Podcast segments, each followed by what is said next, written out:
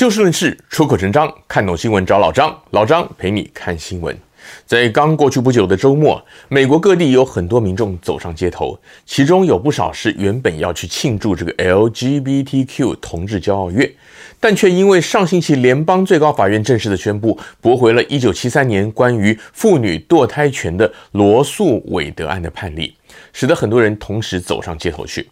当然了，走上街头的人当中有支持的，也有反对的。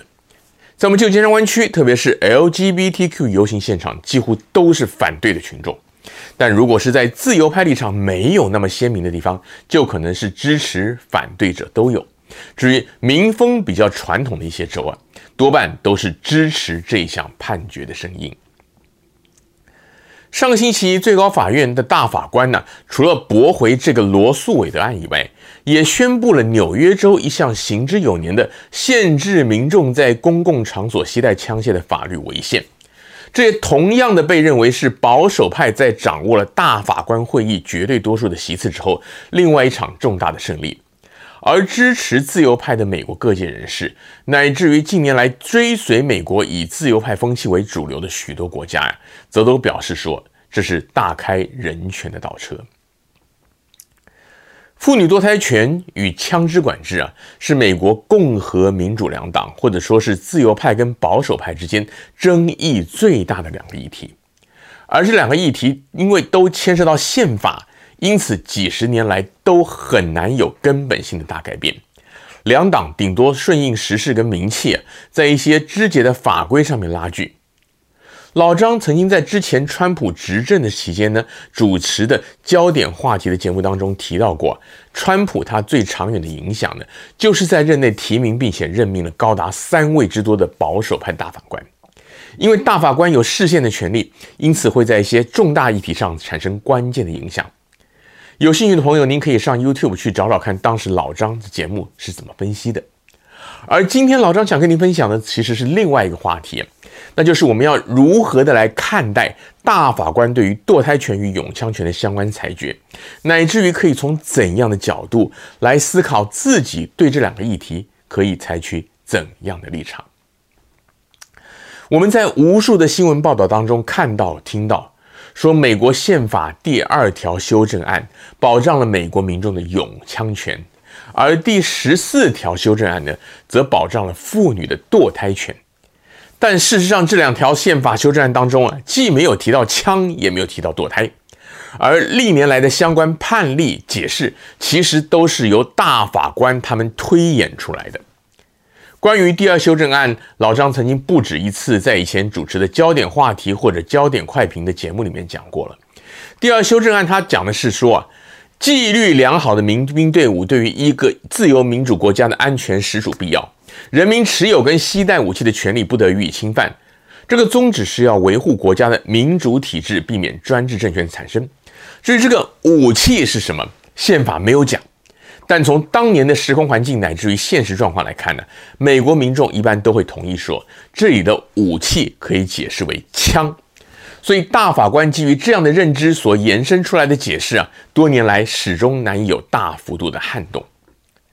至于第十四修正案呢，它延伸的距离就更远了。第十四修正案里面有好几个条款呢，其中第一款里面就提到，各州的政府啊。不经任何正当程序，不得剥夺任何人的生命、自由或财产。后来在一些判例当中，被大法官认为说啊，这里的自由也包括隐私权，而关于妇女的堕胎权呢，则又是从这个隐私权的引申解释当中更进一步阐述出来的，认为说女性堕胎与否也属于个人隐私，因此也要受到保障。而大法官会议在一九七三年裁定这个罗诉韦德案的时候啊，就是以这个从自由引申到隐私，再从隐私引申到堕胎的概念为依据，判定女性有自主堕胎的权利。不过，当年最高法院也在判决当中指出，堕胎权它并不是绝对的，需要在保护妇女健康以及胎儿的生命权两者之间取得平衡。宪法跟法律牵涉的范围很广很深，而且很专业。老张不是法学专家，没有办法解释得很详尽。但对于大部分民众来说，有了上述的基本了解，其实就已经很有帮助了。老张所要强调的重点其实很简单，那就是啊，这两个美国社会最难解的宪法争议，其实都不是宪法条文里面白纸黑字明文规定的，而是当时的大法官按照自己的认知跟主张推演以及表决出来的。换句话讲，这些裁定的基础啊，其实并不像大部分人想象的那么绝对，而是相对的，是可能因为权力结构的改变而被挑战，甚至被改变的。因此，对于这些争议，乃至于推翻过去的判决，大家没有必要觉得太意外，因为这本来就不是那么神圣不可侵犯。大家反而应该要花更多的功夫来深入思考，为什么这两件事情会引起这么大的争议跟对立。就一般人的印象来说啊，支持永枪、反对堕胎的，主要是中西部跟南部各州的传统农业工业州，政党属性偏共和党。而支持控枪跟堕胎的，多半则是东西两岸的大都会区，政党属性呢偏民主党。这样的印象不能算错，而我们也应该从这里来出发，设身处地的去思考一下，为什么不同区域跟职业背景的人在这两个议题上是南辕北辙的？很多都会人，好比说我们旧金山湾区戏谷的人呢、会觉得那些所谓保守派的乡下人，他们的学历跟收入都不高，从事的是传统工作，所以啊。没有见识，更没有人权观念，因此在堕胎议题上是食古不化，在枪支议题上也停留在蛮荒社会以暴制暴的思维模式上。相对的，那些被看成是乡下人的保守派，则会觉得说，自由派的多会人支持堕胎是道德沦丧，管控枪支则是纵容坏人牺牲了好人自卫的权利。老张刚才这边用的措辞都比较极端一点。因此，比较敏感的朋友，您应该已经看出老张要强调的重点，就是造成两极对立的主要原因是没有去认真了解对方诉求的由来。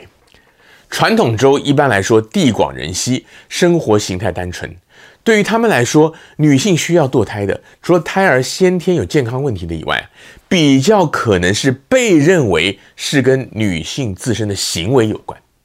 而在他们的社会价值观里面，这可能比较不会被认同。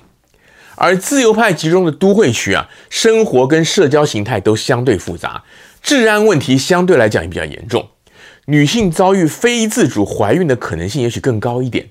都会人也因此比较会考虑到这方面，也不会把堕胎跟伦理道德的挂钩，枪支议题类似。生活单纯但地广人稀的农牧渔猎社会，用枪支来谋生跟自卫的观念跟需要啊，与人口密度高、社会形态复杂的都会区也大不相同。这样的归纳当然绝对不全面，可是，在一定的程度上呢，却也能够多少代表当地民众的心声。而这两个议题，其实在本质上也还是有些微的差异。枪支管制的议题比较跟生活形态有关。在美国宪政规范的联邦体制下，老张觉得因地制宜的成分应该比较大。女性堕胎则跟女性的身体自主权比较相关。不同社会形态跟文化风俗固然需要考量，但也的确需要更细腻的来区分，在不同情况之下应该要如何处理比较妥当。目前保守派人士比较偏向于把堕胎跟社会风气与道德画上等号。对于有些非自愿怀孕或者胎儿要先天先天的严重缺陷的孕妇啊，他们可能比较缺乏同理心跟配套措施。自由派则在强调女性自主之余，忽略了过分性解放可能导致的价值观偏差，以及家长和监护人对于未成年少女的教养与监护权，甚至还有的人要求学校帮忙安排少女堕胎，而且不可以告诉家长。这些都是可能引起争议跟反对的原因。而这些呢，也还只是针对美国社会的情况说的。美国在很多议题上都引领全世界潮流，有些开发中或者不同文化的国家地区也各自有他们不同的情况。而美国的做法呢，其实也未必适合完全套用在其他国家的身上。这些也都是需要注意的。总之啊，面对这两个宪法争议，老张觉得大家还是应该多发挥同理心，去思考不同族群的处境跟难处。尽可能的去去除成见，才能够最大程度的化解对立。特别是这个堕胎议题，真的是非常个人的，每个当事人及其家属面对情况可能都不一样。我们当然可以从道德文化乃至于信仰层面来思考整个的议题，从而形成自己的主张。但是也不要去论断那些跟自己想法不同的人，否则只会加深整个社会的对立，阻断彼此沟通的管道，对于解决问题来讲，绝对不会有帮助。今天节目的时间又到了，欢迎您下次继续的找就事论事、出口成章的老张陪您一起看新闻。